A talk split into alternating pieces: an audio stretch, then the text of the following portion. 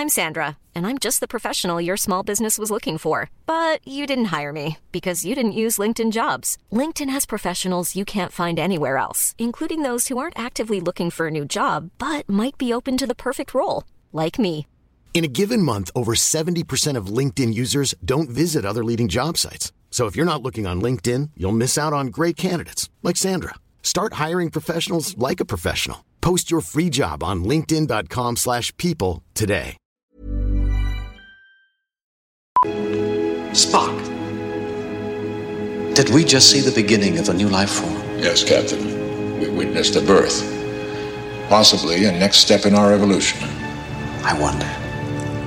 Well, it's been a long time since I delivered a baby. And I hope we got this one off to a good start. I hope so too. I think we gave it the ability to create its own sense of purpose out of our own human weaknesses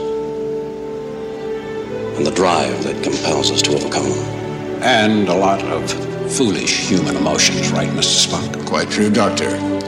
Unfortunately, it will have to deal with them as well. Escuchas. Escuchas un podcast de Dixo. Escuchas. Filmonauta. Filmonauta. Con Dani Sadia. Por Dixo. Dixo. La productora de podcast más importante en habla hispana.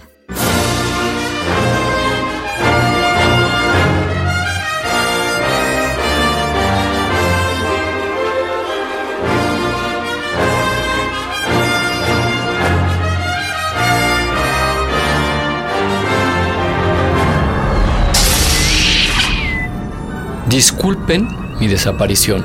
Debí haber colgado en la puerta el cartel de cerrado por renovación o más bien cerrado por evolución. Sí, evolución. Esa es la palabra que buscaba y la columna vertebral del podcast de hoy. Eso es exactamente el cine, un arte vivo, orgánico, que evoluciona y que tiene un vínculo inseparable con la tecnología. Me explico. ¿Qué historia contamos apenas evoluciona? Puede ser una decisión que perfectamente pase del factor tiempo. ¿Cómo la contamos? Evoluciona continuamente. Blanco y negro, color, muda, sonora, celuloide, digital. El cómo depende de en qué época te despiertes tras una larga noche de tequilas y mezcales en la que decides, lamentablemente para tu bienestar, ser un director de cine. Porque claro que si te despiertas en Montparnasse en 1890, vuélvete a dormir porque hasta dentro de dos años no se va a inventar el cine. Y a eso precisamente me refiero. El qué de la historia es infinito y libre. Y para zanjarlo, piensen en el eterno retorno de Nietzsche y en su más elevada representación, los King Kongs que nos visitan cada década. El cómo es otra cosa.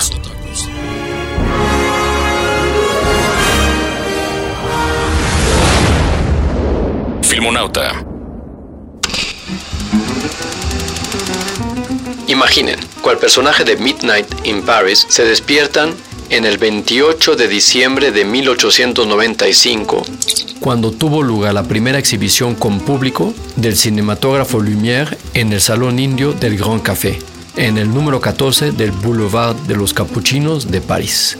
Y los hermanos Lumière te dejan la cámara para que expreses tu arte. Pues tienes 20 metros de película, que son apenas dos minutos para contar algo. Y no se te ocurra mover la cámara. Luego vinieron los chasis que cargaban más película, lo que significaba más tiempo efectivo para la historia, el movimiento lateral de cámara. Luego la cámara se podía desplazar en rieles, vehículos, etc. Mucho más libertad para el creador. Y a partir de ahí, a cada avance tecnológico, nuevas posibilidades que remaban a favor del cómo contar una historia. Algunas revolucionarias como la introducción del sonido en el cine a finales de los años 20. Ahora lo vemos normal, pero imaginen librarse de las cadenas del silencio y poder añadir profundidad y sentimiento a tus historias con algo tan consustancial al ser humano como el sonido y la música. Y aún así, hubieron quienes se quejaron porque iba en contra de lo que creían era la esencia del cinematógrafo, narrar solo con imágenes. Pero idiotas hay en todas partes y en todas las épocas. Si no, pregunten a los que marchan para oponerse a la libertad de poder casarse con quien más le plazca a uno. El resto de la historia ya la conocen. El color, el cinemascope, el cine digital, hasta la decepción del 3D, que francamente poco aportaba o aporta a la forma de contar una historia.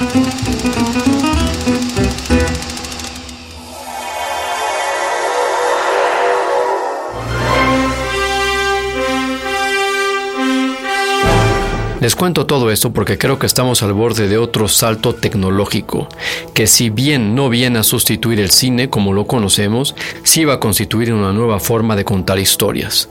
Hablo del VR, o la realidad virtual, y dentro de ella de la narración en 360. Nueva evolución, nuevos desafíos para los creadores en realidad virtual, tenemos la oportunidad de reinventar códigos narrativos, adaptar tecnologías sin precedentes, conquistar un nuevo público, pero para ello es necesario aprender una nueva gramática. Al ser inmersiva, la realidad virtual ofrece una experiencia radicalmente diferente a la proyección de una película clásica.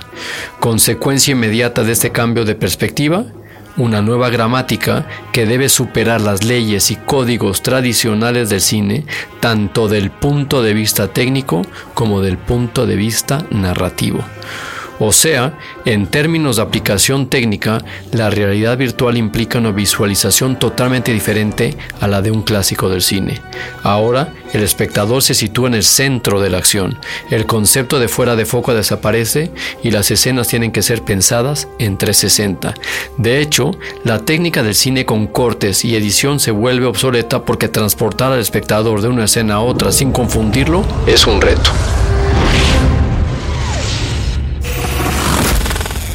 Filmonauta.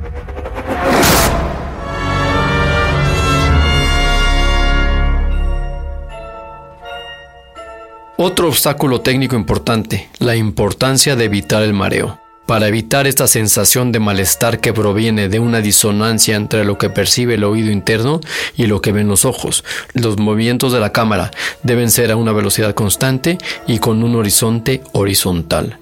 Así, un nuevo parámetro entra en juego, el concepto de confort para proporcionar la experiencia más agradable posible para el espectador. En cuanto a la narrativa, el VR también reta las convenciones. En una película clásica, el espectador es por lo general un observador omnisciente, pero en VR está en el mero centro de la escena, lo que plantea inmediatamente la cuestión de la identidad. ¿Es un mero observador invisible personaje de la película o acaso es su propio director, porque el espectador, con su mirada, dirige el curso de la acción. Él es quien monta la película, dirigiendo su interés hacia aquello que acontece a su alrededor. Lo complicado será llevarlo de la mano sin que perciba nuestra ayuda, crear la ilusión de un libre albedrío invisiblemente dirigido por nuestra creatividad.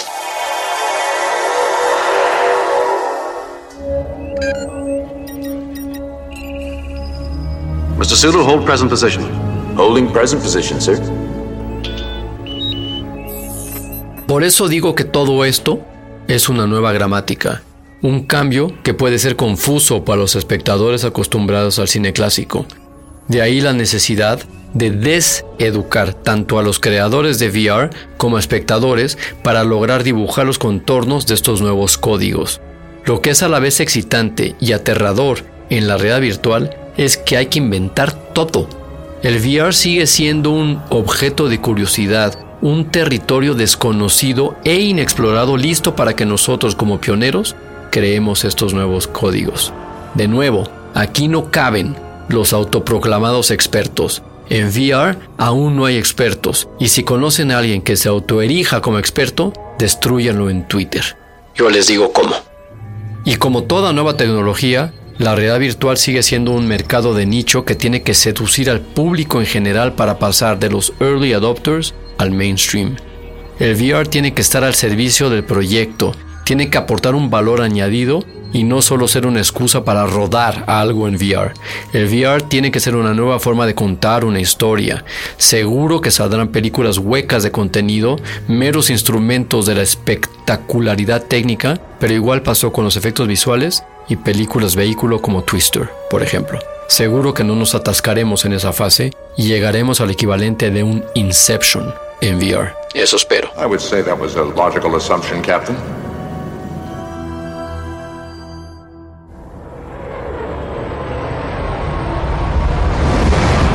Y no nos olvidemos del audio. Si en cine clásico la aportación del sonido es un 20% de la película, en realidad virtual es un 50%, porque es justamente el vehículo que hace que el espectador gire la cabeza para buscar de dónde proviene ese sonido. Si quieren participar de este arte, les voy a dar un consejo que les va a sonar contradictorio comparado con los consejos que generalmente doy respecto al cine independiente.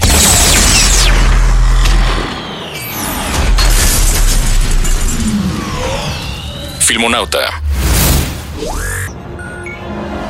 Con VR tienen que centrarse en la creatividad y no pensar en la rentabilidad inmediata de sus proyectos. Digan no al retorno de inversión y demás lenguaje financiero. Y será con el enfoque en términos de calidad en lugar de rentabilidad que encontraremos cineastas con talento y canales que deseen invertir. El VR tiene todo para triunfar. Nuestra misión explorar esos extraños nuevos mundos, buscar nuevas formas de contar historias y educar a las nuevas audiencias, llegando temerariamente a donde nadie ha llegado antes.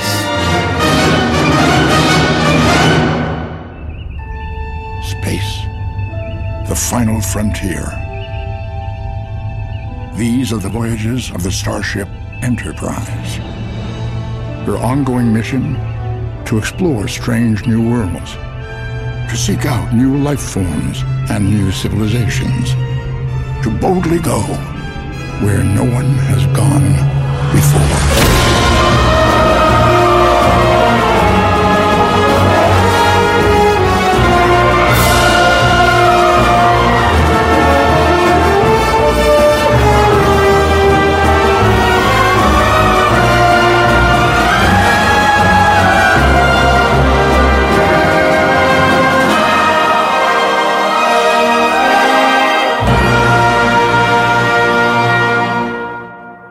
Escuchaste Filmonauta, con Dani Sadia.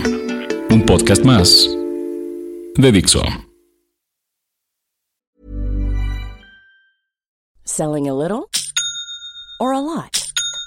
Shopify helps you do your thing however you cha-ching. Shopify is the global commerce platform that helps you sell at every stage of your business. From the launch your online shop stage to the first real life store stage, all the way to the did we just hit a million orders stage. Shopify is there to help you grow. Shopify helps you turn browsers into buyers with the internet's best converting checkout. 36% better on average compared to other leading commerce platforms because businesses that grow grow with Shopify. Get a $1 per month trial period at shopify.com/work. shopify.com/work.